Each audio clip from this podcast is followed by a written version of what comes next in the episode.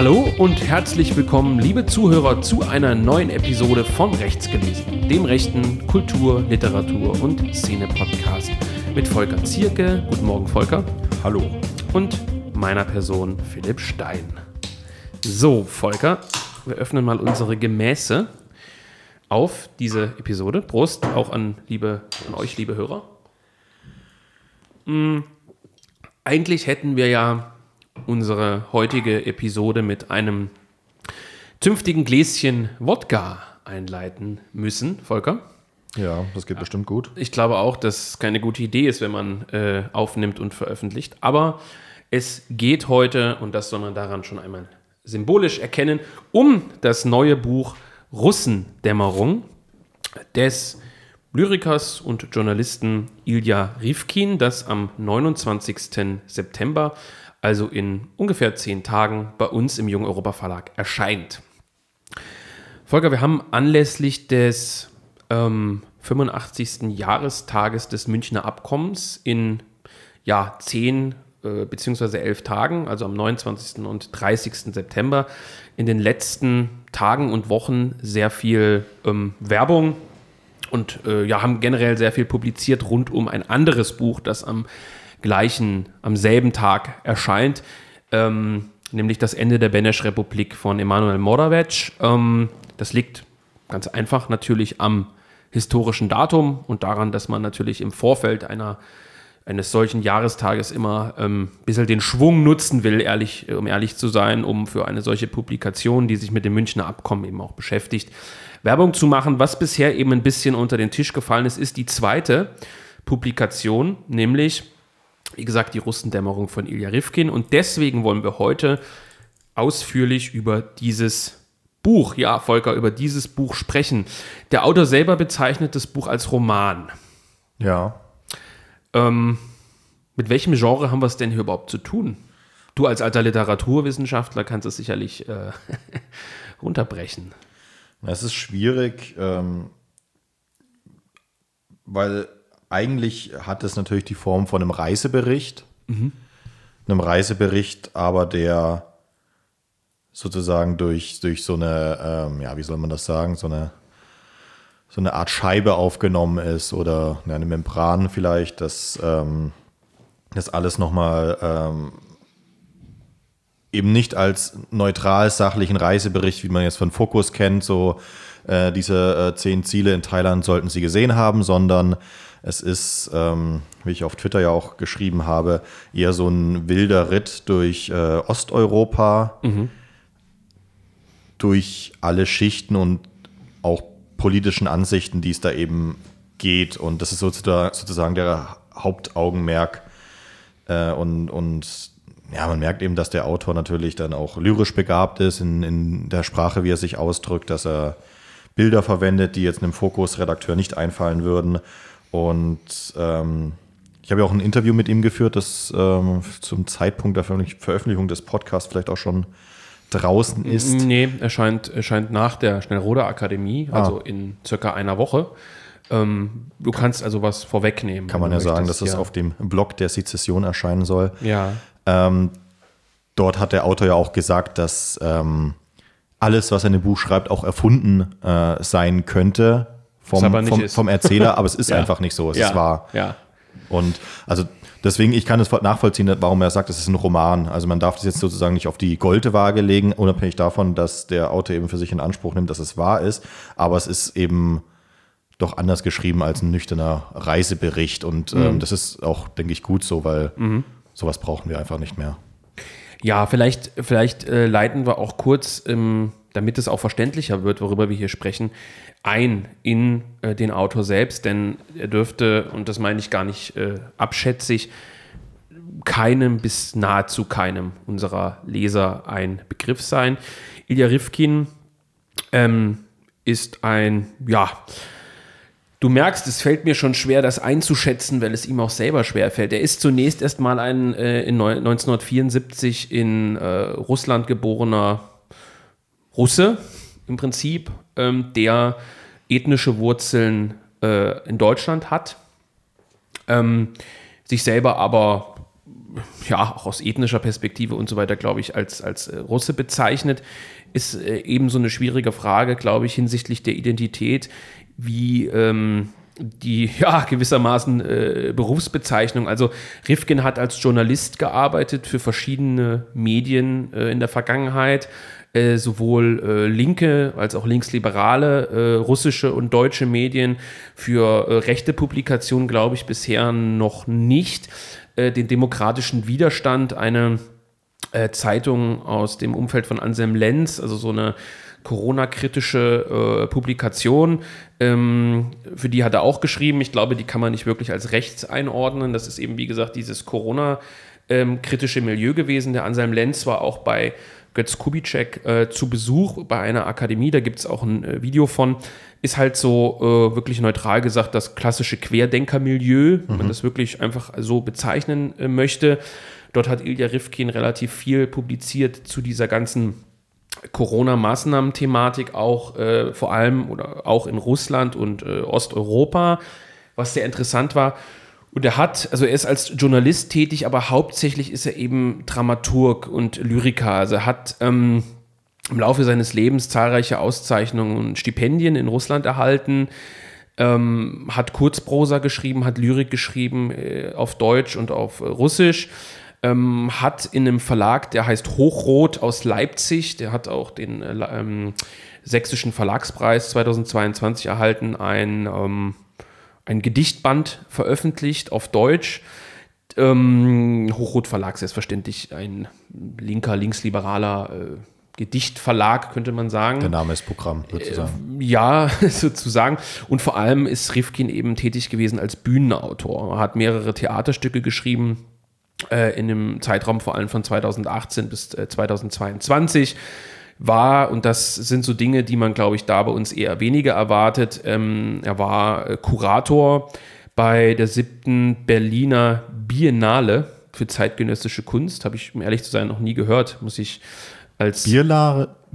Bier, nee, Biennale. Also das ist ein äh, Festival für zeitgenössische Kunst. Ich kann es gar nicht richtig vorlesen. Ich bin, was solche Dinge angeht, muss ich wirklich äh, gestehen, ein, ein Cretin, wie man sagt, äh, was ähm, Poesie und derlei angeht. Jedenfalls ist äh, Rifkin ein sehr interessanter, das kann man vor allem erstmal sagen, ein sehr interessanter Charakter, ein sehr interessanter Autor, was für uns natürlich vor allem erstmal wichtig ist.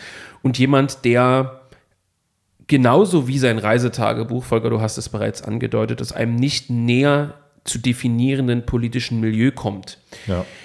Vielleicht, und das mag er mir nicht böse nehmen, sogar noch äh, eher dran am klassischen Liberalen in der Hinsicht, in der Hinsicht, dass der Mann mit allen gesprochen hat und allen mhm. spricht. Also der ist ja in seinem Reisetagebuch sowohl mit äh, Aktivisten von Pussy Riot unterwegs, mit einer äh, im Grunde genommen Transe, die äh, später äh, russlandfreundlich wird. Der ist aber auch in Kneipen unterwegs, wo ich nehme jetzt mal diesen bösen Begriff, äh, russische Antidemokraten sitzen, Monarchisten, er ist an der Front, er hat äh, deutet an, mit Militärs im Donbass zu tun gehabt zu haben. Also Rifkin ist jemand, der mit allen spricht, mit allen gesprochen hat. Das gilt mhm. in Deutschland genauso wie äh, in Osteuropa und Russland. Das sieht man auch ähm, ja, wie gesagt, bei den Dingen, wo er bisher in Deutschland aufgetreten ist. Die Taz hat über ihn berichtet. Also er war mal bei der Rosa-Luxemburg-Stiftung als bei irgendeinem Event, das die Rosa-Luxemburg-Stiftung ausgerichtet hat. Ich meine, er war eben auch als äh, Dramaturg und, und eben äh, Lyriker äh, unterwegs in Deutschland. In welchem Milieu bewegt man sich da? Üblicherweise nicht im Umfeld hm. der Sezession und von Jung Europa, das muss man so deutlich sagen. Da haben auch wir Rechten keinerlei Angebote in diese Richtung. Ich glaube auch, dass es da kein allzu großes Interesse für gibt, das muss man eben auch sagen. Du meinst und rechtsradikale Theaterstücke? rechtsradikale Theaterstücke, genau. Wagner, ne? Man kennt rechts, kennt man äh, dann nur Wagner, obwohl Wagner jetzt kein Theater ist, aber. Achso, ich da. Nee, du, du weißt, wie ich es meine. Also, wenn, ja. komm, komm, mal, äh, komm mal in die, was weiß ich. Es gibt natürlich Leute, die sich für derlei Art von Kultur interessieren. Es ist aber hauptsächlich nicht so ausgeprägt. Es ist einfach, der, das, das ist ja jetzt äh, keine Neuheit, dass der Kulturbetrieb in der BRD sehr links geprägt ist und wer da irgendwas wer da hochkommt, der wächst natürlich auch in diesem Milieu auf, beziehungsweise Sicher. mit dem zusammen, was eben aber jetzt sozusagen bei, bei, bei Rifkin jetzt sozusagen nicht darauf schließen lassen sollte, dass er jetzt irgendwie instinktlos sei oder sowas. Nein, nein. Aber ähm, Ähm, das merkt man ja auch im Buch, dass er ja auch eine sehr, sehr starke eigene Meinung zu vielen Themen hat. Also du, du merkst es dann zum Beispiel in Bezug auf die Orthodoxie äh, mhm. als, als, Russe, dass er, er das ist immer, Christ, eindeutig. Genau, dass er eindeutig. das immer wieder, wieder einbringt, dass Ja. es ähm, dass sozusagen sein Gesprächspartner auch versucht, äh, ähm, da Fragen zu stellen. Er hat natürlich auch eine besondere Einstellung zu Russland. Da darf man sich natürlich auch keinen, äh, sozusagen, wie sagt man da, ähm, einen, da darf man sich nicht selbst belügen, dass er natürlich eine russische Perspektive auf den äh, Konflikt hat. Also auch wenn er mit Natürlich. Ukrainern zu tun hat, äh, wird er da immer seine eigene Perspektive reinbringen. Also er ist kein Instinktloser. Also er hat einfach nur ein Interesse, dann zum Beispiel äh, zu wissen, was eben so eine Transenaktivistin in der Ukraine über das oder jenes denkt. Ich sag mal, er hat keinen weltanschaulichen Ekel. Ja. Er hat keinen weltanschaulichen Ekel. Wenn man jetzt den meisten aus unserem Milieu irgendwie sagen würde, ähm, und das, das, soll, wie gesagt, keine Anklage sein, zieh mal mit diesem oder jenem durch die, durch die Gegend, durch die Kneipen von Berlin und versuch doch mal rauszufinden, was diese Leute denken. Und die sagen, "Uah, mit so jemandem gebe ich mich nicht ab, treffe ich mich nicht, will ich nicht sprechen. Und Rifkin ist jemand, und das meine ich wirklich in dem Fall positiv, das ist so ein richtiger Anti-Scheuklappen-Typ. Also der, der, der blickt auf ein Ding drauf, ja, dem hältst du den Apfel vor die, vors Gesicht und der sagt dir nicht, das ist der rote Apfel, sondern der versucht rauszufinden, was, welche Perspektiven gibt es da. Wohingegen wir und auch die Gegenseite natürlich schon äh, bei, be bei bestimmten Dingen, und das ist auch manchmal nötig, Denkmuster, Schablonen, Scheuklappen, ähm, weltanschauliche Festlegungen haben. Ich würde sagen, Jung Europa ist dann noch einer der ähm, Verlage, die sozusagen am ehesten über den Tellerrand blicken, auch Stichwort ähm, Feindbild Islam von, von Höfer und andere Bücher. Ähm, aber er ist wirklich jemand, ha, er ist wirklich jemand, wo der einen faszinieren und abstoßen kann von dem, was er schreibt. Und da will ich noch ganz kurz einhaken. Ich weiß, du hast dir was notiert, äh, nur ganz kurz, Stichwort Russland. Ähm, man muss bei Rifkin, glaube ich, auch äh, wissen, ohne alles aufzudecken zu seiner Person, sozusagen, dass er, ich weiß nicht, ob man das so klar sagen kann, aber er ist kein Putin, kein, kein Putin, äh, ähm, ja, Knecht ist ein falsches Wort. Putinist. Putinist, so Bewunderer. Also es ist niemand, der sagt, oh, Putin ist der größte Präsident, den Russland je hatte und, äh, und so weiter und so fort, sondern äh, Rifkin war Zeit seines Lebens, so, ich, so wie ich das einschätze, eigentlich ein regierungskritischer Mann. Aber nicht aus einer linksliberalen westlichen Perspektive, oh, in Russland ist die Ja. Wirtschaft so schlecht oder ähm, was weiß ich, es ist so autokratisch und so weiter, sondern immer mit so einem ganz eigenen Blick auf das eigene Land, auf das eigene Volk, wenn man das so nennen will, oder auf die Bevölkerung. Und ähm, ist jemand, der aber trotzdem ähm, diesen Krieg oder diese Spezialoperation, diesen Einsatz, wie auch immer man das bezeichnen will, nicht verurteilt, weil er, und das kann man schon aufdecken, in dem Buch sagt, wenn das Vaterland Krieg führt, müssen alle ideologischen Differenzen im Grunde genommen fallen. Also man muss sagen, das Vaterland führt Krieg, deswegen bin ich für das Vaterland. So einfach ist es. Also da gibt es dann keinen, es gibt natürlich schwarz und weiß in der Beurteilung, auch bei Rifkin, es gibt Kritik, es gibt Anklage, aber äh, es heißt, wenn das Vaterland Krieg führt, dann kann ich mich nicht gegen das Vaterland stellen. Ich kann sozusagen nicht den Dolchstoß führen. Und ähm, da so kann man seine Meinung zu dieser Sache äh, ganz gut oberflächlich, die Leute sollen das Buch ja lesen, da steckt natürlich mehr dahinter, zusammenfassen. Also warum er als jemand, der dem eigenen Land hinsichtlich der Entwicklung sehr, sehr kritisch gegenübersteht, sich am Ende trotzdem in die Riege derer einreiht, die sich jetzt nicht in Deutschland hinstellen und sagen, böse, böse, böse, was die Russen dort machen, sondern tatsächlich sagt, ja, wir müssen darauf blicken mit einem gewissen Verständnis. Es Also geht ja- dazu. Es geht ja hauptsächlich um, oder es ist einer der, der, der hauptsächlichen Punkte, dieser Konflikt zwischen Ukraine und, und, der Russ und Russland. Er ist schon ja, nicht vor dem Konflikt, aber er ist während des Konfliktes, also 2014 schon mal, in der Ukraine als Russe und ähm, in, im späteren Verlauf des Buches äh, kehrt er 2022 dorthin wieder zurück. Ähm, das ist ein Konflikt, der voller Widersprüche ist und der lässt Ja. sich eben nicht erklären mit ähm, einerseits so einer radikal ukrainischen äh, ähm, Deutungsweise, in der eben die Krim äh, ukrainisch ist, weil das ist sie nicht. Es lässt sich aber eben auch nicht erklären mit äh, sozusagen dieser russischen Propaganda, die eben äh, sagt, dass es gar kein ukrainisches Volk gibt mhm. und ähm, dass hier eine Denazifizierung durchgeführt äh, werden muss. Das und deswegen eignet sich diese, diese Form, die Rifkinder eben wählt, äh, sehr, sehr gut, um das darzustellen, weil diese Leute, die er trifft, sind ja auch voller Widersprüche. Er selber ist auch voller Widersprüche. Und das wird eben dadurch, dass er mit allen redet, mit, mit allen zu tun hat und die auch zu allem befragt, mhm. aufgedeckt, ähm, wie voll mit Widersprüchen dieser Konflikt ist. Und es ist ja sozusagen auch das Tragische, dass er mhm. eben äh, weiß nicht, in der Ukraine ähm, durch die Dörfer fährt und sich mit irgendwelchen Dorfsäufern äh, anfreundet und feststellt, ja, die sind, sind einfach grundanständige Leute, mit denen man reden kann. Auch er wird im ersten äh, Kapitel ähm, so ein äh, Fresko, sage ich mal, malen an so einer Häuserwand, äh, mhm. wo dann die äh, Dorffrauen mit ihm äh, reden und sagen, hier mal aber schön, wir sehen das jeden Tag, wo dann schon eine Grundsympathie da, da, da durchkommt. Das, das äh, wird dann im letzten Kapitel dann wieder aufgegriffen, das von so einer Art Traurigkeit eben äh, begriffen ist, dass äh, die Dinge nun mal so sind, wie sie sind. Ich glaube auch, das ist auch ein entscheidender Punkt. Ähm, was treibt jemanden umzuschreiben? Das ist schwer zu beantworten. Und Rifkin ist kein Militarist. Er ist auch kein Pazifist, aber er ist kein Militarist. Er weiß, dass Völker Kriege führen dass das zur Geschichte der Menschheit dazugehört und dass auch der Manne sozusagen im Feld steht und dass das eine Sache ist, die Völker seit Jahrhunderten tun und die, die sozusagen dazugehören, will ich mal sagen. Gleichzeitig hat er mir gesagt, beziehungsweise das war auch der Antrieb äh, unter anderem für ihn, für ihn in den Donbass äh, zu reisen und äh, auf die Krim und so weiter.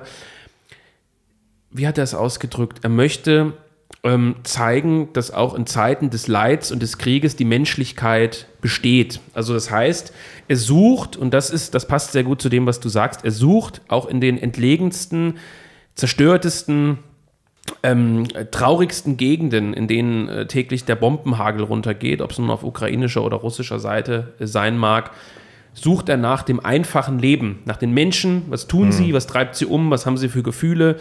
Also er spricht, er geht tatsächlich im wahrsten Sinne des Wortes ins Volk. Also er spricht mit, mit, wir haben ja Szenen drin, wie er mit Professoren spricht in Moskau, in Petersburg. Wir haben Szenen, wie du sagst es, wo er mit den alten äh, Omis spricht. Äh, wir haben Szenen, wo er mit den Dorfsäufern und den Arbeitern, Deserteuren aus der Ukraine spricht, auch ein sehr interessantes Gespräch. Er spricht mit Militärs und ja, das ist im Prinzip ein, ein ganz interessantes, äh, äh, also das ist ein Versuch, den Menschen in besonderer Zeit zu verstehen, sozusagen. Ähm, und ähm, genau, kommen wir, kommen wir als Überleitung zum Buch. Du hast es gesagt, es ist im Grunde genommen, muss man es sozusagen vom Genre abstempeln als Reisetagebuch.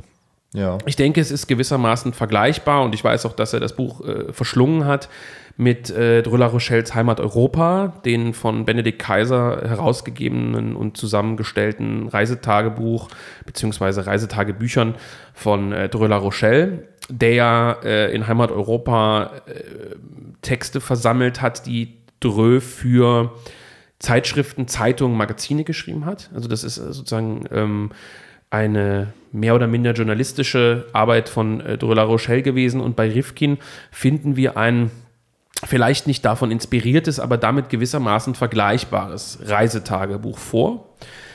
Mit der Besonderheit, dass es eben aktuell ist. Rifkin beginnt seine Reise, wenn ich nicht falsch liege. Ich muss mal meine Brille aufsetzen, Volker. Es ist ja nicht. Ähm, beginnt seine Reise selber äh, schon 2014. Ich glaube, der jüngste Text, nee, nicht der jüngste, der älteste Text in diesem Buch ist von 2016. Ist von 2016, genau. Ähm, und Rifkin ist eben jetzt über viele Jahre durch Osteuropa gereist und hat seine Erlebnisse in verschiedener Art und Weise verarbeitet und zu Papier gebracht. Wir finden klassische romanhafte Stücke, Kurzgeschichten fast schon, obgleich nicht fiktiv, dennoch in einem völlig anderen Stil geschrieben als andere Artikel in diesem Buch. Also wir finden Stücke vor, die eher journalistischer Natur sind, also berichtend, neutral festhalten, was ist passiert. Da handelt es sich vor allem beispielsweise um die Kapitel äh, in Kiew, wo er als Wahlbeobachter ist. Mhm. Da handelt es sich um die Stücke vor allem in Weißrussland, wo er äh, diese Proteste rund um Lukaschenko beobachtet mit diesen sogenannten Frauenmärschen. Mhm. Ähm, und dann haben wir aber Stücke, du hast es bereits gesagt, Eingang Cyborgs, halte ich eins für den einer der stärksten äh, Texte. Und dann auch am Ende die Stücke aus dem Donbass ähm, und auch vor allem von der Krim, die, die einen äh, äh, von, der, von der Art und Weise, wie er schreibt, in eine ganz andere Welt entführen. Also das, das sind so tausende Anspielungen auf, auf äh, Werke, Theaterstücke, Lieder drin. Ähm, da sind kleine sprachliche Feinheiten, da sind äh, Zeitenwechsel drin, da sind Rückblicke, da finden wir äh, Naturbeschreibungen, da beschreibt er ganz ausführlich, wie ein Emailletopf erhitzt wird.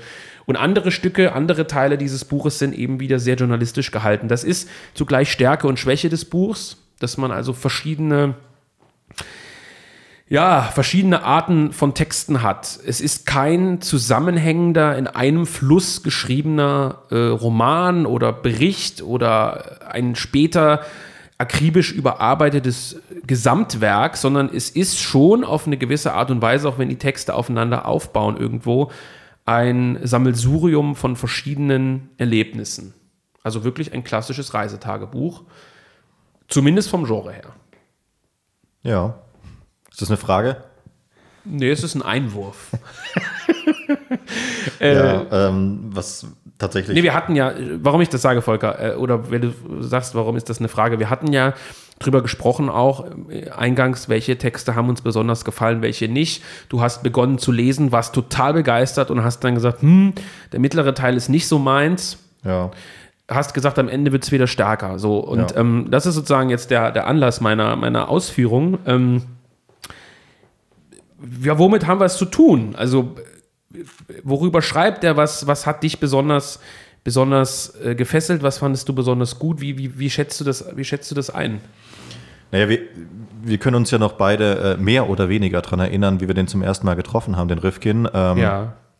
Ähm, und äh, wir waren uns, glaube ich, auch beide hinterher einig, ähm, dass wir nicht richtig einschätzen können, wo er dann gesagt hatte, er möchte ein Manuskript einreichen und wir gedachten, hm, was ist der Typ, was, was will der eigentlich? Ähm, ja. Und ähm, dann hattest du irgendwann mal die, also schon, weiß nicht, wann war das, vor einem Jahr oder so mal den ersten Text geschickt. Mhm. Ähm, der war, glaube ich, auch Cyborgs, kann das sein? Ich glaube. Ich glaube, das war eine Ur Urversion, genau, ja. von diesem Cyborgs-Text. Übrigens und der einzige Text, der ursprünglich im Russischen mhm. geschrieben wurde und äh, übersetzt tatsächlich. Mhm. Alle anderen Texte sind in deutscher Sprache verfasst und dann lektoriert. Mhm. Ne? Vielleicht als kleines Detail Der, für die Fans. Und ich dachte mir, dass das äh, es ist ganz anders, als ich das erwartet habe, sozusagen, was das sein könnte. Es mhm. ist jetzt keine, kein Rechenschaftsbericht äh, aus russischer Sicht, wo sag ich mal, ein Russe wieder mal auf den Tisch klopft und sagt, ähm, haha, ihr Deutschen seid so blöd, ihr glaubt der Bildzeitung, aber im Donbass oder in der Ukraine sieht es so und so aus. Mhm. und ähm, erklären uns dann, äh, wie das mit dem zweiten großen Vaterländischen Krieg funktioniert oder so ein Scheiß, sondern es ist eigentlich auch, deswegen auch lustig, dass du sagst, dass es eigentlich in Russisch, Russisch geschrieben ist, ein, ein sehr gut mit der deutschen Sprache umgehender Text ja. Also er verwendet da Bilder, die ich nie bei, bei so einem Art von Text verwendet. Äh, äh, Ein Cybox jetzt? Ja. ja. Der ist ja übersetzt, wie gesagt. Ja, genau, eben, ja. eben, deswegen sage ich es ja. Mhm. Ähm, ist gut übersetzt. Es ist, auch, ist aber zum Beispiel auch im, in dem äh, äh, Kapitel in der Krim mhm. in ähnlicher Weise äh, so zu sehen, dass er eben Bilder verwendet, ähm, die, die ich dem jetzt wie gesagt, nur kurz kennengelernt damals, mhm. äh, nicht zugetraut hätte, die aber wirklich äh, schon besonders sind, auf einem sehr, sehr hohen sprachlichen Niveau sind und die aber halt auch nicht so willkürlich ein, eingepflückt werden. Also mhm. in, in Cyborgs geht es eben darum, dass er in der Ukraine dieses, äh, ja, dieses Wandgemälde anbringen soll. Und er reist mit dem äh, Zug erstmal zu dem, zu dem äh, Ort. Das ist so ein äh, frontnaher Ort, kurz nachdem die Separatisten in Anführungszeichen einen Teil der Ostukraine, also was heute Donetsk und Lugansk ist, übernommen haben. Das ist eine Frontstadt geworden und dort soll eben dieses Fresko anbringen.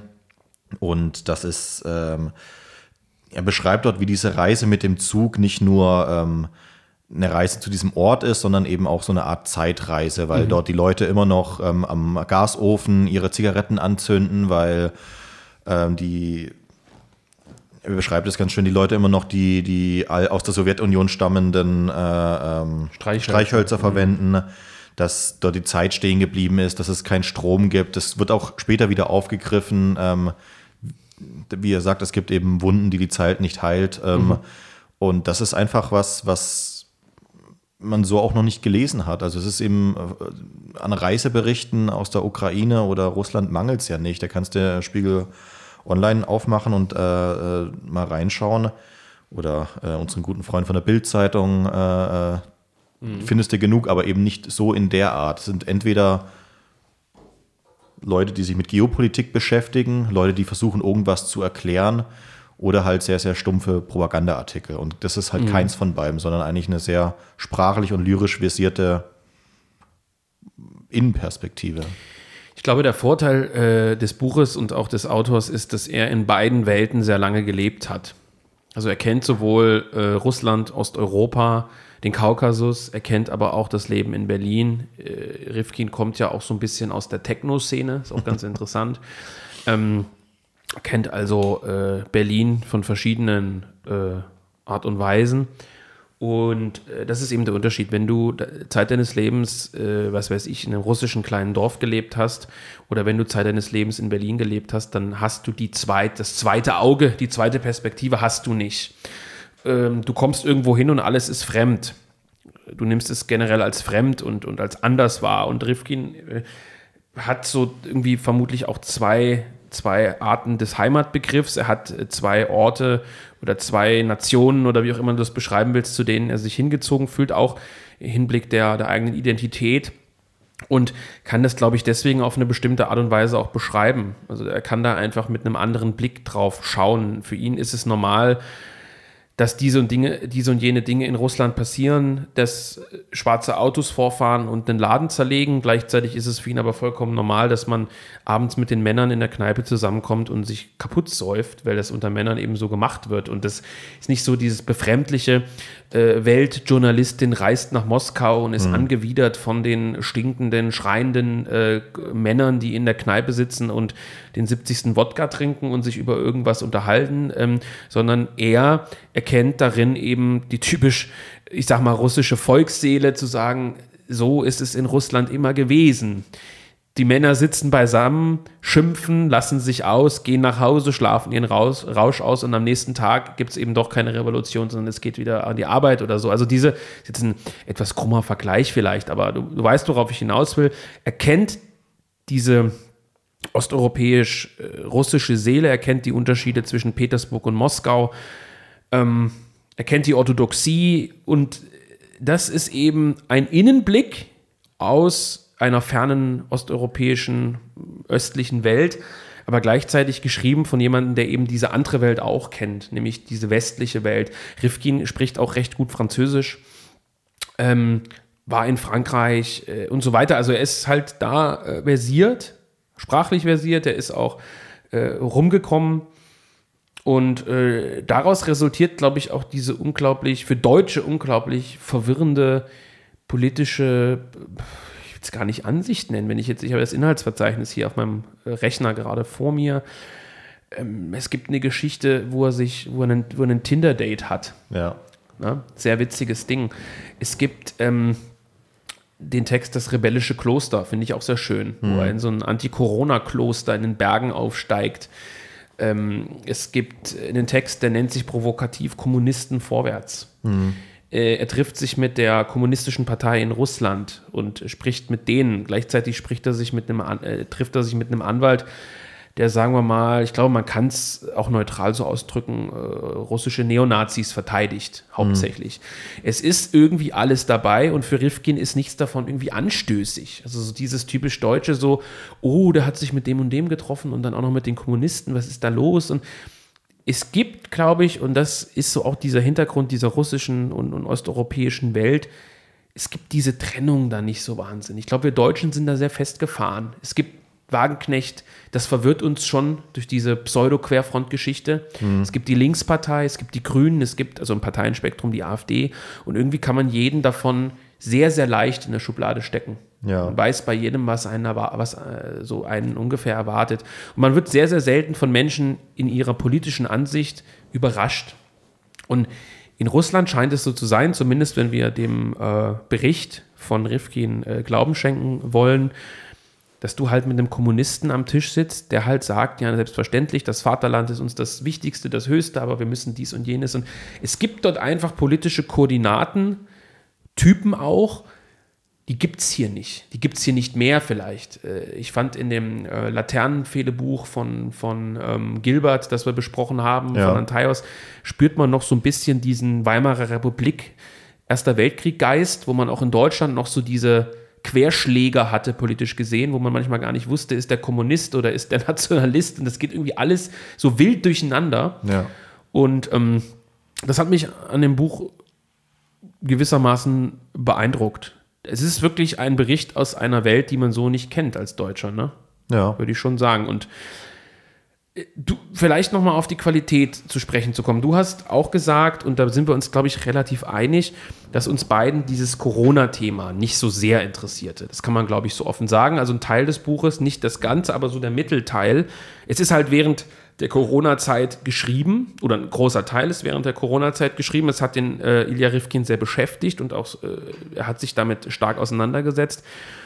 Und wir finden auch so ein paar Sachen vor, wo der ein oder andere junge Europaleser vielleicht so ein bisschen die Nase rümpfen wird, wenn auch die Themen Soros, WEF ähm, und so weiter aufkommen, oder? Ja, durchaus. Es ist ja aber vielleicht auch einfach äh, in der Natur der Sache von uns, dass äh, für uns Corona sozusagen nicht das entscheidende Erlebnis in der politischen Genese, will ich jetzt mal sagen, äh, gewesen ist. Ähm, für jemand, der, sage ich mal, wie Rifkin offener für alle möglichen Einflüsse zu sein scheint, kann man verstehen, dass es, oder vielleicht auch einfach jemand, der in der Theaterbranche gearbeitet hat oder arbeitet, einfach ein viel, viel präsenteres Thema ist und mhm. dass man dann eben da in diese, ja, ich will nicht sagen Schiene abrutscht, aber sich eben verstärkt mit sowas äh, beschäftigt. Ich meine, ähm, uns hat es ja seinerzeit nicht übermäßig stark beschäftigt, ähm, ähm, welche Planspiele jetzt der der und der schon im Voraus vor äh, Corona mit äh, grassierenden Pandemien äh, angestellt hat und ob das, äh, ob das jetzt alles nur ähm, ein Schauspiel ist für uns und bla bla bla. Das ähm, ist ja für uns nicht äh, entscheidend gewesen. Mhm. So, und Zumindest nicht so prägend, ja, das würde ich auch sagen, ja. Und äh, ja, Thema Schizophrenie in, in Russland ist es ja ähm, ähnlich, weil ja äh, das mag vielleicht dem einen oder anderen Puma nicht schmecken, aber in Russland gab es ja auch eine relativ starke, äh, starke Restriktionen. Das wird im Buch auch beschrieben, auch wie die mhm. unterlaufen werden. Mhm. Es gab aber auch eine Impfkampagne ähm, dementsprechend und in Weißrussland ja eben nicht. Genau. Und es ist mhm. ja, es ist interessant sozusagen, um zu sehen, wie das in den verschiedenen Ländern gehandhabt wird, aber es ist jetzt sozusagen nicht von unserem hauptsächlichen Interesse. Es liegt aber auch vielleicht daran, dass dieses Kriegsthema für uns auch viel, viel interessanter ist. Ja, das denke ich eben auch. Also das sind, diese Corona-Sachen sind trotzdem interessant zu lesen, auch wenn man, ich hatte ja diese Streitigkeiten mit nicht näher genannten Personen auf Twitter auch gehabt, wo es dann immer heißt, da die deutschen Restriktionen zu Corona, klar waren die Mist, also braucht man nicht drüber sprechen, braucht man nicht viele Worte zu verlieren, dass das vollkommener Wahnsinn, also voll, vollkommen überflüssig war. Unabhängig davon, äh, wurde dann eben behauptet, naja, die Russen sind da viel entspannter und, und so weiter. Und das, das ist mal ganz schön, dass er da äh, sehr kritisch eben auch äh, mit umgeht. Ähm, aber du sagst es für uns interessant und das ist ja auch ein äh, erheblicher Teil des Buches, ähm, ist eben sozusagen am Anfang Cyborgs. Dann äh, sehr interessant fand ich auch tatsächlich diesen äh, Kneipenwiderstand-Beitrag, also diese, dieses diese versteckten Kneipen dann äh, in Russland, in denen dann trotzdem gesoffen wurde, mhm. also eine Art Widerstandskneipen. Und dann selbstverständlich dann ab Seite 202 irgendwann ähm, seine Reise gen Donbass. Äh, Hat es ja nicht ganz einfach gehabt, wurde ja mehrfach von, vom Geheimdienst, das wird man dann lesen können, das ist eine interessante Geschichte, dort abgefangen mhm. und nicht reingelassen äh, in die sogenannten Volksrepubliken. Mhm. Man sieht daran vielleicht auch schon, dass er nicht der absolut systemkonformste Russe ist, sondern äh, selber große Probleme hatte, journalistisch darüber zu berichten, weil ihm mit einem gewissen Misstrauen begegnet wurde. Aber da möchte ich nicht allzu viel vorwegnehmen. Er ist dann in Mariupol, was ihn sehr stark berührt hat. Mm, und so weiter und so fort. Also wir haben, wie gesagt, dann äh, äh einen, ja, einen doch relativ starken Einschlag hinsichtlich dieser Kriegserlebnisse. Und da sprechen wir tatsächlich von Texten, die stammen aus dem November 2022. Die sind noch kein Jahr alt und liegen jetzt schon vor. Ja. Also das ist eine schöne Angelegenheit. Ähm, vielleicht zusammenfassend, Volker, schon, ähm, Russendämmerung ist ein wirklich vielseitiger, spannender, überraschender und ähm, aus meiner Sicht extrem gelungener Reisebericht über mehrere Jahre, ein Reisetagebuch mit romanhaften Elementen. Vielleicht kommen wir noch einmal, mh, mm, äh, um da vielleicht auch für diejenigen, die, die sich hauptsächlich auf politische Literatur beschränken, die also sagen, mich interessiert sowas eher weniger, ich habe für, für Romane und für derlei Dinge nicht so viel übrig.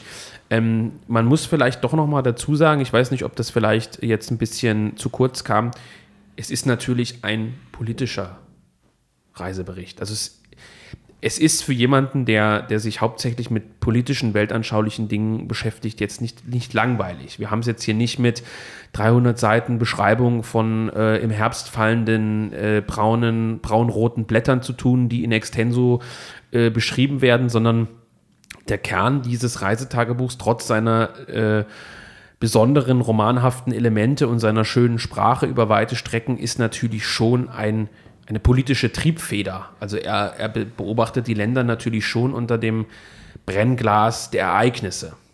Ja. Ne, also muss man schon sagen. Also es wird jetzt nicht gespart an auch politischen Bewertungen, Einschätzungen und Kommentaren. Nö, die reden ja im Prinzip nur über Politik, mal abgesehen von der einen oder anderen Frauengeschichte, aber ähm, ja, es ist, wie gesagt, so ein, so ein Querschnitt, wie ich schon sagte, durch diese politischen Widersprüche hauptsächlich. Und würdest du, ich meine, wir haben ja, wir haben das ja relativ ausführlich auch schon mal besprochen, Volker. Wir haben ja gesprochen über die Ukraine, über Russland schon mehrfach. Ähm, wir haben darüber bei Jung Europa geschrieben. Der Konflikt, der Krieg dauert an. Er läuft noch, auch wenn er im öffentlichen Bewusstsein natürlich extrem nach hinten gerückt ist. Das äh, ist ganz klar. Dennoch haben wir innerhalb der politischen Rechten weiterhin eine ich würde sagen, fast nie dagewesene Kluft zwischen zwei, äh, man, man dürfte nicht sagen zwei Lagern, so, so einfach ist es auch nicht, aber schon zwischen zwei Grundtendenzen, nämlich denen, die es mit Russland halten und denen, die es mit der Ukraine im weitesten Sinne, dem Westen, manche würden das mit Europa identifizieren, mit Europa halten. Ähm, ist es ein Buch, äh, nachdem äh, die klassischen Ukraine-Unterstützer in den Kommentarspalten von Jung Europa wieder ausrasten müssen, weil äh, es eine Russland-Verklärung ist? Hm, ich glaube schon. Du glaubst schon? Naja, weil diese Ukraine-Freunde ja äh, jeden äh, Anlass nehmen, um äh, so, sowas zu schreiben. Also ich glaube, die Fronten sind da dahingehend auch so weit festgefahren, dass äh, da keine Überzeugungsarbeit zu leisten ist. Man muss schon irgendwie ein bisschen offen sein äh, im Geiste, dass das äh, das äh, sozusagen zuzulassen, dass es, die Welt eben nicht schwarz und weiß ist und eben auch dieser Konflikt nicht. Mhm.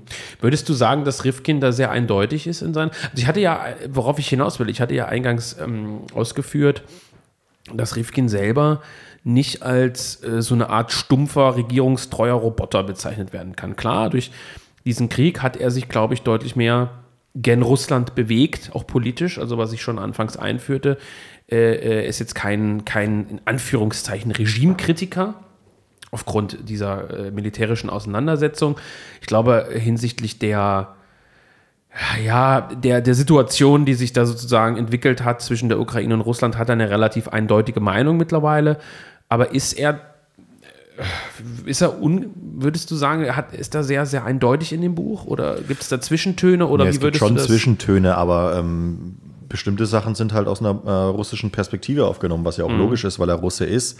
Wenn er eben äh, einwirft, dass in Odessa die, die Russen verbrannt worden sind, dass er, wenn er auf der Krim ist, mit Leuten spricht, die sagen, ja, hoffentlich kommen die Ukrainer nicht wieder, da haben wir gar keine Lust drauf. Da würde halt der Ukraine-Fanboy sagen, ähm, was ist denn das von Propagandascheiß, das stimmt doch überhaupt nicht. Ja, das ist natürlich das klassische Problem, wenn du einen alten Wehrmachtsbericht liest, dann äh, schreiben die dort auch, die Ukrainer sind auf die Straße gerannt und haben uns Blumen zugeworfen und die Rote Armee schreibt, als wir endlich von den deutschen Faschismus befreit haben, haben die Ukrainer sich gefreut das ist natürlich das Problem, da beißt sich die Katze in den Schwanz. Ne? Ja, also klar. ähm, klar. Ähm, ich denke aber trotzdem, dass diejenigen, die ein gewisses Reflexionsvermögen haben,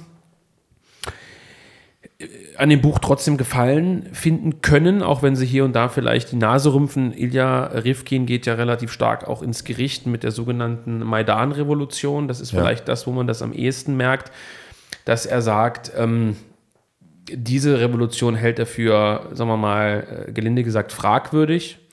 Ähm, das kann man schon so deutlich sagen. Es ist ein Buch aus einer russischen Perspektive. Was ich aber, wo ich aber denke, also man merkt schon eindeutig, dass hier jemand am Werke ist, der versucht zu verstehen und zu ergründen und nicht, wie gesagt, also es ist keine Regierungspropaganda, was wir hier verlegen. Das Ja. ist schon ganz klar. Ähm, da würde ich schon fast sagen, dass Naziokratie, was wir damals verlegt haben, diesen, äh, dieser Ukrai ukrainischen Nationalistenklassiker, muss man beinahe sagen, da schon ein Stück weit propagandistischer eigentlich ist. Ja. Ne? Und Du versuchst dich jetzt wieder ähm, mit den künftigen Machthabern in Deutschland reinzuwaschen. Nein, ich, ich, ähm, ich versuche sozusagen zu verhindern, dass äh, hinsichtlich des Buches so eine Art Vorverurteilung stattfindet. Ich weiß, das ist ein bisschen naiv, ähm, aber ähm, gar nicht aus Verkaufsgründen, sondern ich denke, es ist wert, sich mit äh, diesen Reisetagebüchern auseinanderzusetzen, ohne vorher davon auszugehen. Ich meine, der Titel Russendämmerung ist ja auch, äh, äh, hm, äh, kann man auch diskutieren. Und ähm, aus dieser Sicht versuche ich so ein bisschen zu verhindern, dass die Leute sagen, naja, ich, ich halte es mit der Ukraine jetzt mal ganz banal gesagt, das brauche ich mir nicht antun. So, Ja. ist es, so ein Buch ist es eben nicht. Solche Bücher gibt's, solche Bücher gibt es vor allem natürlich auch von der anderen Seite. Ähm, aber es ist wert, sich damit auseinanderzusetzen, selbst wenn man später dem Autor einen langen Brief schreibt und sagt, naja, ich war da auch und ich sehe das ganz anders.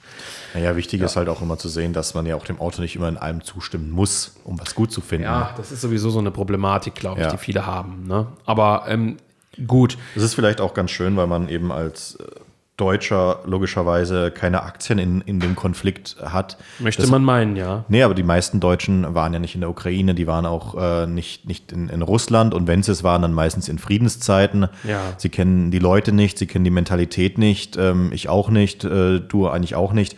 Das Nee. ist, ist äh, und dann stellen sich halt die Leute äh, vor ihre Tastatur und schreiben irgendeine Scheiße in, in die Kommentarspalten, Mhm. äh, wie das alles war. Deswegen kann man eigentlich auch einfach einen Russen einfach berichten lassen, wie es aus seiner Sicht da und die, die, die Sicht ist eben besonders und das ist auch das Besondere an dem Buch. Dann kann man das auch einfach mal lesen und ähm, dann wieder die Kommentarspalten vollhacken. ähm, ja, die Leute, die es machen wollen, machen es eh, aber Ja, ich meine, ich spreche, ich versuche jetzt hier nicht irgendwelche äh, ganz, ganz stumpfen, äh, vorgeprägten Leute davon zu überzeugen, ein Buch zu kaufen. Darum geht es mir nicht. Aber es gibt schon, mh, es gibt einfach ein Milieu, das man ansprechen will und wo man sagt, Leute, guckt euch das mal an. Ähm, zumal Rifkin ähm, nicht losgezogen ist, äh, um ein Ergebnis zu erhalten. Das ist ganz interessant. Das ist ja auch eine Sache, die wir bei Historikern oft finden. Ne? Man nimmt sich ein Forschungsobjekt vor und wählt die Quellen am Ende, blöd gesagt, so aus, dass man zu dem Ergebnis kommt, was man sich politisch gesetzt hat. Das ist im Prinzip ein Klassiker. Äh, das ist auch bei Journalisten so, dass die manchmal das Ende schreiben und sagen, das Ergebnis muss das sein. Und ich muss jetzt einen Weg finden, da hinzukommen. Das heißt, wenn ich von irgendwo berichte, muss ich vor allem mit diesen Leuten sprechen. Ähm, wenn ich darüber berichten will, dass die Amerikaner Afghanistan von den bösen Taliban befreit haben, dann weiß ich natürlich, also meine Meinung schon vorgeprägt ist. Wenn ich äh, nach Afghanistan ähm, fliege oder fahre oder was auch immer, dann weiß ich genau, mit wem ich zu sprechen habe. Und das ist der entscheidende Unterschied zu dem Reisetagebuch von Rifkin. Als er das äh, zwischen 14 und 16 begonnen hat, bin ich mir nicht mal sicher, ob er zu der Zeit schon überhaupt erwogen hätte, so ein Buch bei uns zu publizieren. Ja. Also ob er das gemacht hätte oder ob er da nicht geistig noch in einer völlig anderen Welt war. Äh, Beispielsweise einer linksliberalen deutschen äh, Lyrikwelt, wohl möglich, ich weiß es nicht, kenne kenn die nicht so lange. Ähm, das heißt, wir haben hier auch ein Dokument vorliegen äh, und auch Texte vorliegen, ältere Texte vorliegen von jemandem, der auch politisch einen gewissen äh, Entwicklung will ich es gar nicht nennen, weil das ist ja sozusagen äh, so stringent dann verschiedene Phasen durchgemacht hat. Und äh, er ist also losgezogen und hat geschrieben, was er gesehen hat, denke ich. Ja. ja. Gut, kommen wir noch, das ist mir sehr wichtig, Volker, das nochmal zu erwähnen, auch für den Teil, der ähm, bibliophil ist. Das sind einige junge Europa-Leser. Äh, in das Buch ist zunächst erstmal sehr viel Arbeit geflossen. Wir haben also mit dem Autor mehrere Korrekturgänge gemeinsam durchgeführt. Äh, wir haben einen durchaus ähm, umfangreichen, aber nicht zu umfangreichen Anmerkungsapparat hinzugefügt. Denn viele Dinge sind tatsächlich äh, nicht oder sehr schwer verständlich. Ähm, den wir aber auf ein Minimum äh, reduziert haben, ähm, um nicht alles zu entzaubern, aber manche Personen müssen eben eingeführt werden. Wir haben im hinteren Teil ein von Rifkin äh, für dieses Buch verfasstes Gedicht abgedruckt und ähm, wir haben das Buch in einer sehr, sehr ansprechenden äh, Ausführung ähm, produzieren lassen. Das heißt, wir haben ähm, hier ein Halbleinenband produziert eine sogenannte französische Broschüre. Ähm, wer unser Buch ähm, Das rebellische Herz von Dominique Venner besitzt, weiß, wovon wir sprechen. Wer beispielsweise Imperium von Christian Kracht besitzt, in der Nicht-Taschenbuchausgabe, weiß auch, wovon wir sprechen. Wir sprechen also von einem Leinenrücken, einem Leinenbuchrücken und dann ähm, einem sehr schönen, besonderen Einbandstoff, der äh, das Buch sozusagen umhüllt. Ähm, vorne haben wir ein von Volker Zierke äh, von dir im Grunde genommen gestaltetes Cover, wobei es natürlich äh, basiert auf einem Gemälde eines russischen Künstlers. Genau, ich habe es nicht gemalt. Nein, das ist nicht gemalt. Ich kann den Namen des russischen Künstlers nicht aussprechen. Wer ihn finden will, wird es aber können, denn er war im Jahr 2019 Preisträger des sogenannten Kandinsky-Preises ähm, ist ein in Russland sehr bekannter Künstler, der dem neuen Klassizismus zugerechnet wird, wie ich hier auf der Internetseite des Kandinsky-Instituts lesen kann, des Kandinsky-Preises hat viele, viele große Contemporary Political Art Ausstellungen. Steht hier in Paris, Moskau, St. Petersburg ähm, und so weiter durchgeführt. Er ist also, ich möchte keinen Vergleich zu deutschen Künstlern ziehen. Wir haben auf jeden Fall ein Titelbild erhalten von einem doch recht großen russischen Künstler. Wir haben sehr schöne Vor- und Nachsatzseiten gestaltet. Es ist also rundum neben dem äh, Inhalt eine wirklich, wirklich schöne Ausgabe geworden mit Lesebändchen und viel Liebe fürs Detail. Dafür nur, in Anführungszeichen, nur 24 Euro. Ein wirklich fairer Preis für die Produktionskosten. Das darf ich aus als kleinen, als kleinen Hinweis äh, mit anfügen. Also äh, das Buch wird sehr gut und schön in der Hand liegen. Ähm, ich denke, es ist ein rundum gelungenes Projekt. Ich bin äh, sehr gespannt, Volker, wie sich das Buch verkaufen wird. Ähm, das ist ein Experiment. Es erscheint, äh, das darf ich noch erwähnen, wie gesagt, am 29. September zusammen äh, oder beziehungsweise am, am, selben Tag wie äh, das Ende der Benesch-Republik von Emanuel Moravec, eine ganz andere Baustelle, äh, inhaltlich, aber eben auch mit einem Blick gen Osten, wenn auch nur bis nach Tschechien oder wie man damals sagte, in die Resttschechei. Ein Wort, das in diesem Buch recht häufig fällt. Über das Buch werden wir Volker zu gegebener Zeit auch nochmal ausführlich sprechen. Wer jetzt Lust auf Rifkin bekommen hat, dem kann ich natürlich empfehlen, unser aktuell angebotenes Buchpaket zu kaufen. Das gibt es nur bei Jung Europa, jungeuropa.de. Äh, da gibt es beide Bücher in einem Paket zu kaufen. Äh, wo man das kleine Bändchen Aristokratie von Wolfgang Bendel als kleine Dreingabe kostenfrei obendrauf bekommt. Wer sich selbstverständlich nur für Rifkin interessiert, der mag äh, hier einzeln zugreifen. Jo, ähm, haben wir was vergessen? Nein. Ich glaube, es würde sich lohnen, bei Gelegenheit vielleicht mit Ilya Rifkin ein Gespräch zu führen. Vielleicht sogar per Video. Ja. Ja, könnten wir uns überlegen. Wenn das Buch erschienen ist, aber erst. Ähm, der eine oder andere hat ihn vielleicht auch zum Jung-Europa-Treffen in Wien gesehen. Dort war er da. Ähm, ja, wie gesagt, Ilja Rifkin, eine ganz, ein ganz interessanter äh, politischer und äh, literarischer Charakter. Er selber, Volker, das ist vielleicht noch interessant, er selber spielt ja immer so ein bisschen mit den Perspektiven, soll heißen, er, ähm, er hat zwar gesagt in dem Interview, das du mit ihm geführt hast und das noch erscheint, dass die Begebenheiten wahr sind, in seinem Buch, dass er aber unterscheidet zwischen dem Verfasser und dem Autor, beziehungsweise dem, dem Autor und der Person. Mhm. Also er versucht immer so ein gewisses Spiel zu treiben zwischen, zwischen dem, der das erlebt hat und ihm selbst. Ich glaube, wir hatten das Thema, wo hatten wir das Thema schon mal gehabt? Bei Kracht. Bei Kracht, ne?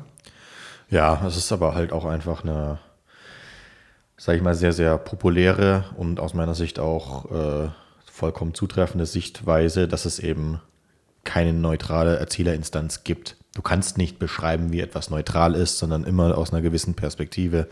Und es ist eben hier auch der, der Fall. Wenn ich jetzt aufschreiben würde, was mir vor zwei Jahren irgendwo äh, passiert ist, dann mhm. würde da auch was anderes äh, passieren als oder was anderes stehen als meinetwegen im darüber erschienenen Polizeibericht, äh, ähm, der äh, Nee, aber es ist ja zum Beispiel immer das Gängige ja. gesagt, äh, wenn du einen Polizisten triffst, der sagt, ähm, hier beschreiben Sie mal, wie der Unfall aus Ihrer Sicht äh, passiert ist, dann fragst du drei Leute, hast drei unterschiedliche Sichtweisen. Es ist immer subjektiv aus einer gewissen Weise und deswegen ähm, sehe ich das bei, bei Rifkin eigentlich auch so. Er spielt natürlich mit, mit äh, der Frage nach seiner Person, aber ich finde es eigentlich auch richtig, dass man eben da nicht hergeht und, und sagt, ähm, hier so war das übrigens. Mhm. Gut. Also, wer Interesse hat, dieses Buch zu erwerben, der möchte auf jungeuropa.de vorbeischauen und es sich bestellen. Es erscheint in wenigen Tagen. Wir liefern pünktlich aus. Die Bücher sind schon auf dem Weg zu uns, wie ich erfahren habe. Ansonsten entlasse ich dich, Volker, entlasse ich euch und Sie in den Tag und wir hören uns demnächst wieder. Mach's gut. Bis dann.